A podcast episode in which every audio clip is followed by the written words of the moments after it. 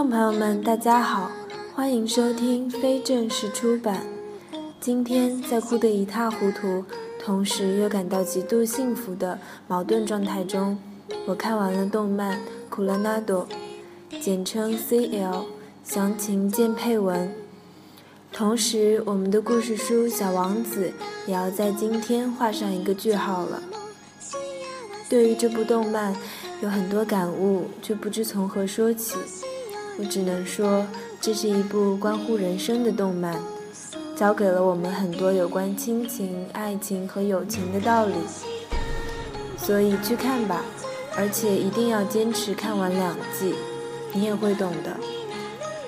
由于非常喜欢这三首片头和片尾曲，实在无法取舍，所以今天的节目会特别长，请大家见谅。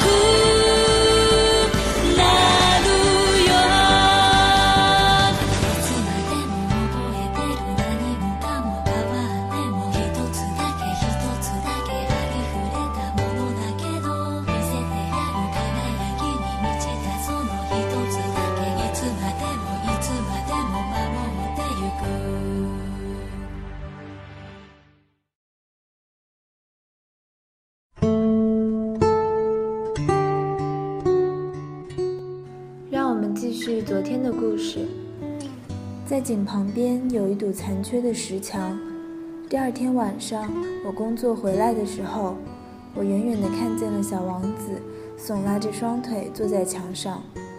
我听见他在说话：“你怎么不记得了呢？”他说：“绝不是在这儿。”大概还有另一个声音在回答他，因为他打着枪说道：“没错，没错，日子是对的。”但地点不是这里。我继续朝墙走去。我还是看不到，也听不见任何人。可是小王子又回答道：“那当然，你会在沙上看到我的脚印是从什么地方开始的。你在那里等着我就行了。今天夜里我去那里。我离墙约有二十米远，可我依然什么也没有看见。”小王子沉默了一会儿，又说：“你的毒液管用吗？你保证不会使我长时间的痛苦吗？”我焦虑地赶上前去，但我仍然不明白是怎么回事。现在你去吧，我要下来了。”小王子说。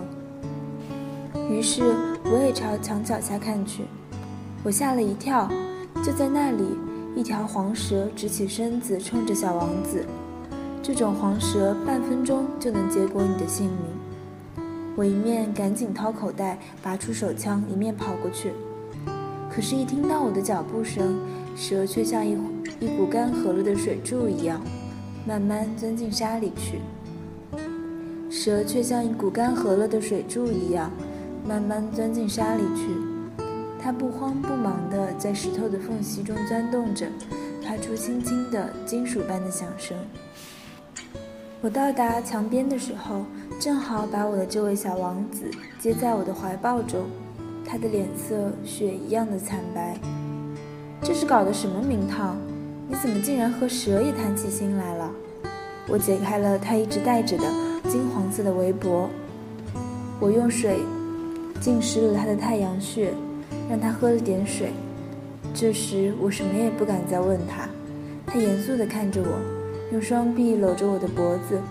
我感到他的心就像一只被枪弹击中。而濒于死亡的鸟的心脏一样在跳动着。我很高兴你找到了你的机器所缺少的东西，你不久就可以回家去了。你怎么知道的？我正是来告诉他，在没有任何希望的情况下，我成功的完成了修理工作。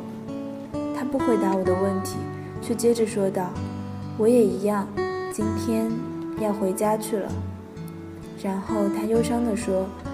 我回家要远得多，要难得多。我清楚地感到发生了某种不寻常的事，我把他当作小孩一样紧紧地抱在怀里，可是我感觉到他径直地向着一个无底深渊沉沦下去。我想法拉住他，却怎么也办不到。他的眼神很严肃，望着遥远的地方。我有你画的羊，羊的箱子和羊的嘴套子。他带着忧伤的神情微笑了。我等了很长时间，才觉得他的身子渐渐暖和起来。小家伙，你吓着了。他害怕了，这是无疑的。他却温柔地笑着说：“今天晚上我会怕得更厉害。”我再度意识到要发生一件不可弥补的事。我觉得我的心一下子就凉了。这时我才明白。一想到再也不能听到这笑声，我就不能忍受。这笑声对我来说，就好像是沙漠中的甘泉一样。小家伙，我还想听你笑呢。但他对我说：“到今天夜里，正好是一年了。我的星球正好处于我去年降落的那个地方的上空。”小家伙，这蛇的事儿、约会的事儿，还有星星，这全是一场噩梦吧？但他并不回答我的问题，他对我说：“重要的事是看不见的。当然，这就像花一样，如果你爱上了一朵生长在一颗星星上的花，那么夜间你看着天空就感到甜蜜愉快，所有的星星上都好像开着花。当然，这也就像水一样，由于那露露和绳子的缘故。”你给我喝的井水好像音乐一样，你记得吗？这水非常好喝。当然，夜晚你抬头望着星星，我的那颗太小了，我无法给你指出我的那颗星星是在哪里。这样倒更好，你可以认为我的那颗星星就在这些星星之中。那么，所有的星星你都会喜欢看的，这些星星都将成为你的朋友。而且我还要给你一件礼物，他又笑了，哈，小家伙，小家伙，我喜欢听你这笑声。这正好是我给你的礼物，这就好像水一样。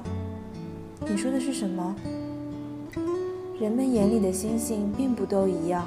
对旅行的人们来说，星星是向导；对别的人来说，星星只能是些小亮光；对另外一些学者来说，星星就是他们探讨的学问；对我所遇见的那个实业家来说，星星是金钱。但是，所有这些星星都不会说话。你呢？你的那些星星将是任何人都不曾有过的。你说的是什么？当夜晚，你望着天空的时候，既然我就住在其中一颗星星上，既然我在其中一颗星星上笑着，那么对你来说，就好像所有的星星都在笑。那么你将看到的星星就是会笑的星星。这时他又笑了。那么，在你得到了安慰之后，人们总是会自我安慰的。你就会因为认识了我而感到高兴，你将是我永远的朋友，你就会想要同我一起笑。有时你会为了快乐而不知不觉地打开窗户，你的朋友们会奇怪地看着你，笑着仰望天空。那时你就可以对他们说：“是的，星星总是引我欢笑。”他们会以为你发疯了，我的恶作剧将使你难堪。这时他又笑了。这就好像我并没有给你星星，而是给你一大堆会笑出声音来的小铃铛。他仍然笑着，随后他变得严肃起来。今天夜里，你知道，不要来了。我不离开你，我将会像是很痛苦的样子，我有点像要死去似的，就是这么回事。你就别来看这些了，没有必要。我不离开你。可他担心起来。我对你说这些，这也是因为蛇的缘故。别让它咬了你，蛇是很坏的，它随意咬人。我不离开你。这时他似乎有点放心了。对了，他咬第二口的时候就没有毒液了。这天夜里，我没有看到他启程，他不声不响地跑了。当我终于赶上他的时候，他坚定地快步走着。他只是对我说：“啊，你在这儿。”于是他拉着我的手，但是他仍然很担心。你不该这样，你会难受的。我会像是死去的样子，但这不是真的。我默默无言。你明白，路很远，我不能带着这副身躯走，它太重了。我依然沉默不语。但是这就好像剥落的旧树皮一样。旧树皮并没有什么可悲的，我还是沉默不语。他有些泄气了，但是他又振作起来。这将是蛮好的，你知道，我也一定会看星星的。所有的星星都将是带有生了锈的露露的井，所有的星星都会倒水给我喝。我还是沉默不语。这将是多么好玩啊！你将有五亿个铃铛，我将有五亿口水井。这时，他也沉默了，因为他在哭。就是这儿，让我自个儿走一步吧。他这时坐了下来，因为他害怕了。他却仍然说道：“你知道，我的花，我是要对它负责的，而它又是那么的弱小，它又是那么天真，它只有四根微不足道的刺，保护自己，抵抗外敌。”我也坐了下来。因为我再也站立不住了，他说道：“就是这些，全都说了。”他犹豫了一下，然后站起来。他迈出了一步，而我却动弹不得。在他的脚踝子附近，一道黄光闪了一下，刹那间，他一动也不动了。他没有叫喊，他轻轻地像一棵树一样倒在地上。大概由于沙地的缘故。连一点响声都没有。到现在，一点不错，已经有六年了。我还从未讲过这个故事。同伴们重新见到了我，都为能看见我活着回来而高兴。我却很悲伤。我告诉他们，这是因为疲劳的缘故。现在我稍微得到了些安慰，就是说还没有完全平静下来。可我知道他已经回到了他的星球上，因为那天黎明我没有再见到他的身躯，他的身躯并不那么重。从此我就喜欢在夜里倾听着星星，好像是倾听着五亿个铃铛。可是现在却又发生了不寻常的事，我给小王子画的羊嘴套上忘了画皮带，他再也不可能把它套在羊嘴上了。于是我思忖着，他的星球上发生了什么事呢？大概小羊把花吃掉了吧。有时我又对自己说，绝对不会的。小王子每天夜里都用玻璃罩子罩住他的花，而且他会把羊看管好的。想到这里，我就非常高兴。此时，所有的星星都在柔情地轻声笑着。忽而，我又对自己说。人们有时候总免不了会疏忽的，那就够呛了。某一天晚上，他忘了玻璃罩子，或者小羊夜里不声不响地跑出来。想到这里，小铃铛都变成泪珠了。这真是一个很大的奥秘。对于你们这些喜欢小，对于你们这些喜欢小王子的人来说，就像对于我来说一样。无论什么地方，凡是某处。如果一只羊，尽管我们并不认识它，吃了一朵玫瑰花，或是没有吃掉一朵玫瑰花，那么宇宙的面貌就全然不同。你们望着天空，你们想一想，羊究竟是吃了还是没有吃掉花？那么你们就会看到一切都变了样。任何一个大人将永远不会明白这个问题竟如此重要。在我看来。